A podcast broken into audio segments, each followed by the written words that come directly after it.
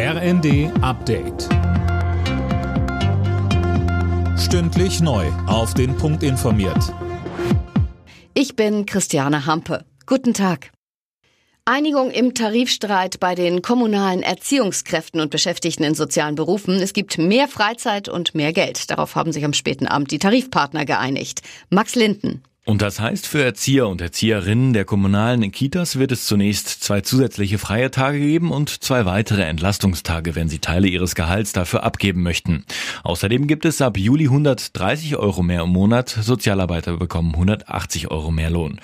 Und die Berufserfahrung soll künftig genauso honoriert werden wie im öffentlichen Dienst. Von der Einigung im Tarifstreit profitieren etwa 330.000 Beschäftigte.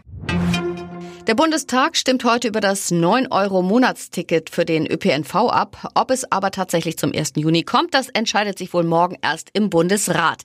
Dennoch stellen sich einige Länder quer. Sie fordern vom Bund mehr Geld für den ÖPNV. Gesundheitsminister Lauterbach hat die Corona-Strategie für den Herbst und Winter vorgestellt. Wie er sagt, ist Deutschland gut vorbereitet. Unter anderem bleiben die Impfzentren geöffnet, so Lauterbach im ZDF, damit die Impfkampagne, wenn nötig, schnell wieder angefahren werden kann.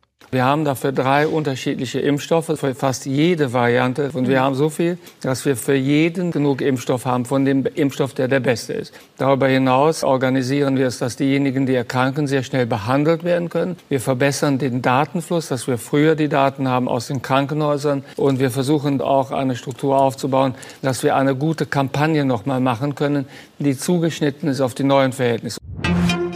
In Deutschland werden immer mehr Elektroautos hergestellt. Im vergangenen Jahr waren es rund 328.000, so das Statistische Bundesamt.